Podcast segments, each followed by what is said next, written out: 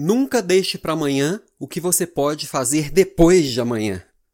Brincadeira, né? Isso não é mentalidade produtiva, não é mentalidade de quem quer ter sucesso. Eu sou Alan Pimenta e no Papo de Líder hoje eu vou falar de como lidar com a procrastinação.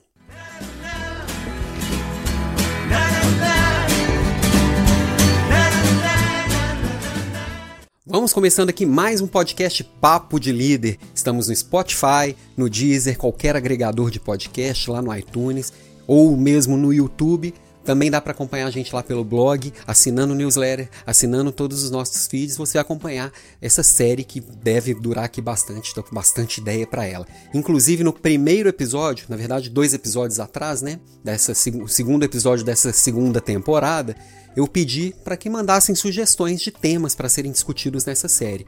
E a Denise, lá de Astorga, do Paraná, me mandou uma sugestão bem interessante que é falar de procrastinação. Inclusive, ela mandou um meme que ela falou que tem tudo a ver com a vida dela. Quem está acompanhando no YouTube, eu vou colocar esse memezinho aqui, ó. Bem interessante, né? Mas o fato é, procrastinação todos nós procrastinamos. Eu procrastino, você procrastina, eu procrastinarei, eu já procrastinei. Isso é normal do ser humano. Quem é que nunca deixou para amanhã algo que se tinha se planejado fazer hoje? Quem nunca deixou para amanhã algo que era importante fazer hoje? Acho que todo mundo, né? Faz parte do ser humano. Por que, que faz parte? Bom, é só para você pensar evolutivamente. O ser humano ele evoluiu mais rápido do que o cérebro dele, porque pela cultura a gente foi assimilando coisas muito rápido e o nosso nossa máquina ainda é preparada para sobreviver nós ainda estamos preparados para sermos caçadores-coletores. Ou seja, a gente não tinha lá no, no tempo lá das savanas, no tempo que a gente andava pelo mato à procura de alimento, disponibilidade tão fácil de alimento. Então, às vezes, a gente alimentava uma vez por dia, quando dava sorte, né? E o nosso cérebro é a parte do nosso corpo que mais gasta energia. Então, a principal função do nosso cérebro não é ter sucesso, não é crescer, não é se desenvolver, é sobreviver. Então, tudo que vai tomar muita energia do nosso cérebro, ele tende a nos fazer parar, não deixar aquilo ir para frente. Porque ele quer economizar energia. E disciplina e força de vontade, que são coisas extremamente necessárias para a gente mudar um hábito, para trazer uma coisa nova para nossa vida, trazer nossos desafios, sair da zona de conforto, isso tudo toma muita energia. E aí é a gente sempre fica ali parado, tentando fazer o que a gente sempre fez, que é seguro, que é tranquilo, não gasta energia. E aí a gente, na hora que vai fazer uma coisa, sempre surgem distrações. A impulsividade também tem a ver com esse software que a gente traz instalado de fábrica, mas que a gente não precisa ficar com esse software de fábrica o resto da vida. Ele tem jeito de mudar.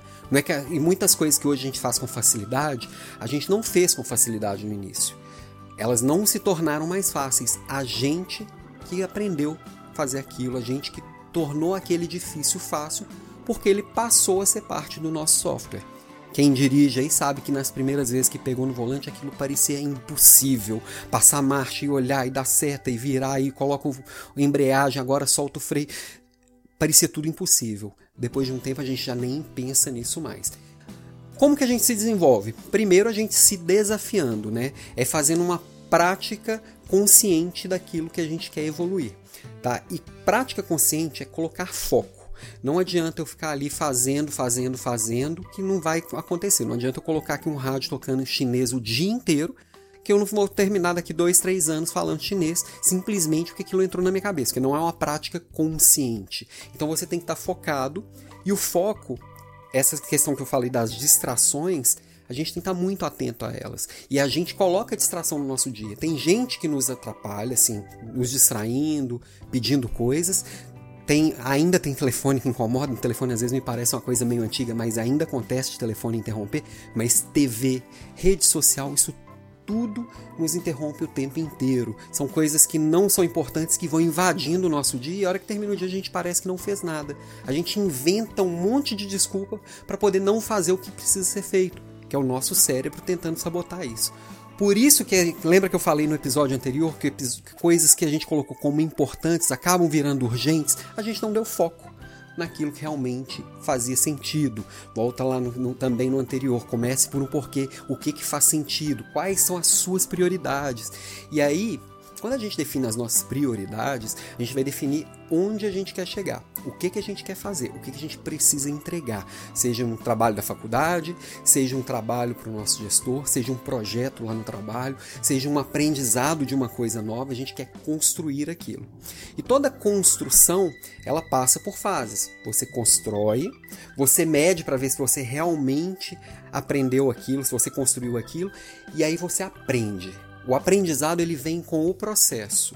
Tá? Ninguém aprende a nadar olhando vídeos de natação. Você tem que se jogar na água.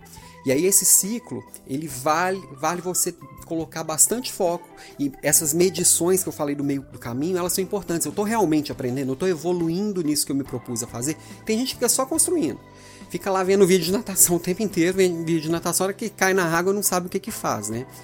E aí, se você faz essa prática consciente, vai medindo ao longo do tempo, quando você percebe o difícil ficou fácil, entendeu? Então, procrastinação é você colocar agora o difícil em ação e você ter consciência de que aquilo é um aprendizado. Não existe eliminar procrastinação. Todo mundo procrastina, procrastinou e procrastinará como eu já disse. Tem dia que você não acorda bem para aquilo e você vai ficar ali. É mais fácil você tomar raiva daquilo que você está tentando desenvolver do que você realmente trazer aquilo para sua zona de conforto. O difícil virá fácil. Então, tem, mas tem algumas formas de, de combater a procrastinação, de mitigar esse risco de ficar deixando para depois, para depois, para depois, né? Eu vou listar aqui sete delas. Sete, tá? Primeira delas, Iniciar hábitos de forma pequena. Comece devagar. Você quer começar a correr. Eu, eu preciso. É, esse é um exemplo clássico quando a gente fala de pequenos hábitos mi, ou micro hábitos. Pesquisem sobre micro hábitos, tem bastante coisa na internet. Eu quero começar a melhorar minha saúde, então decidi correr. Não basta eu botar um calção, ir pra rua, um tênis, ir pra rua e falar: hoje vou correr 10 km. Eu vou voltar quebrado, machucado, não vou conseguir correr nos próximos dias. Vou sair, vou fazer 10 minutos. Ninguém consegue arrumar uma desculpa para não fazer uma caminhada de 10 minutos. Para não fazer uma corrida de 10 km, quem nunca fez, tem um monte de desculpas. Nosso cérebro vai trazer um, um, um repertório enorme de desculpas. Então começa pequeno. Faz 5 minutos de caminhada, faz 2 minutos de meditação, vai ler por 5 minutos, lê duas páginas por dia. Começa pequeno.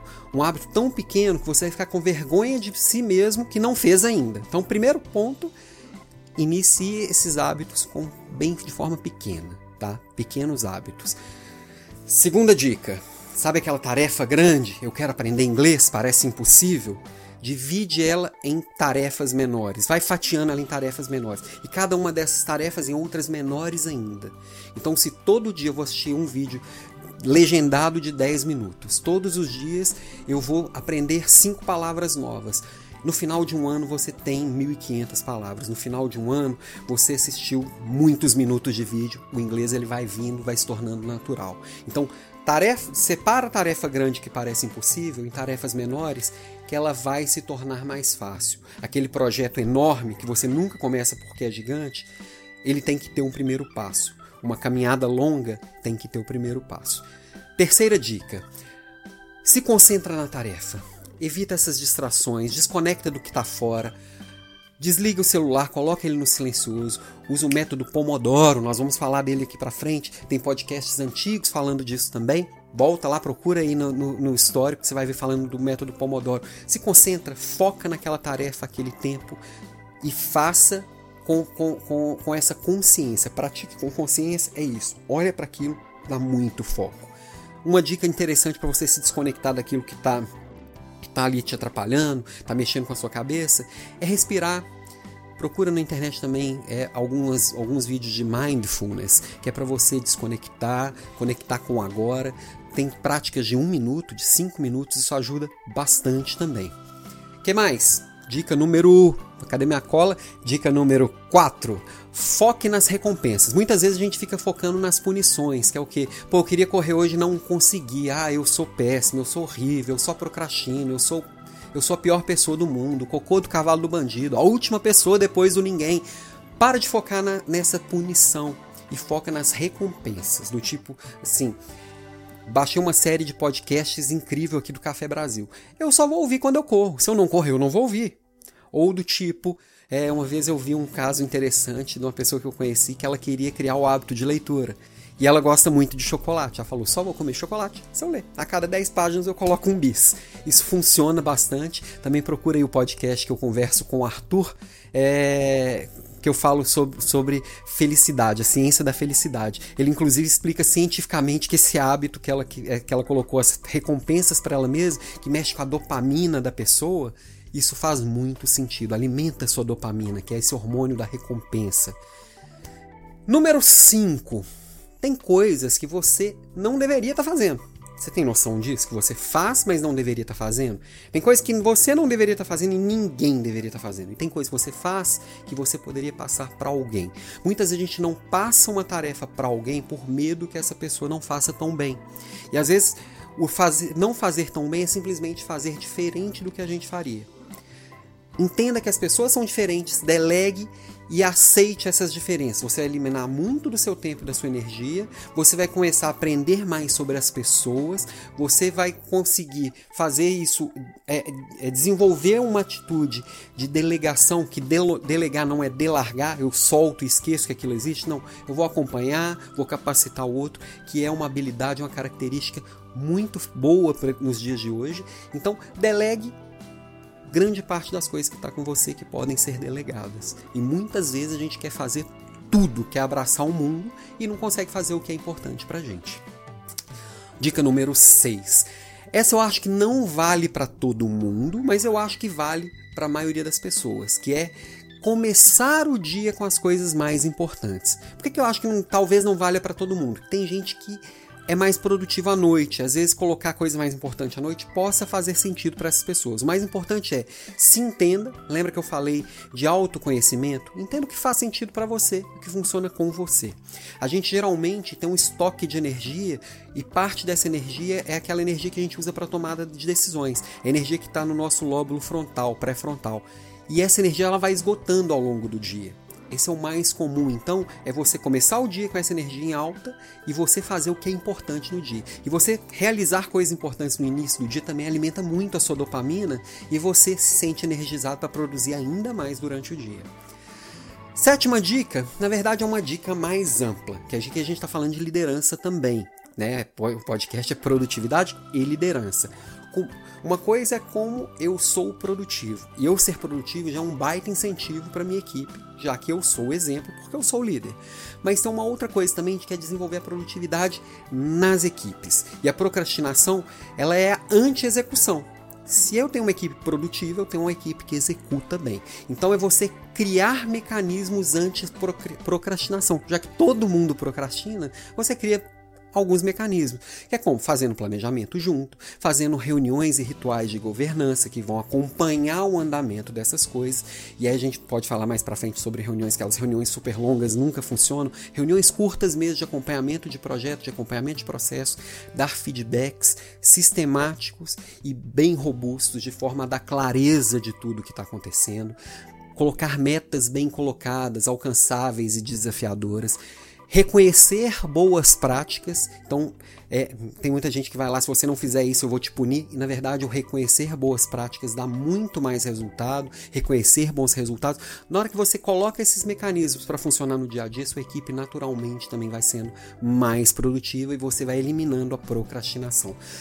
O grande desafio é pegar essas sete coisas, né? Que são só algumas dicas, eu, a gente poderia listar aqui um monte, você procurar na internet vai ter um monte de gente dando um monte de outras dicas e equilibrar isso no dia a dia para você fazer o que importa, você não ter estresse, não se esgotar fisicamente.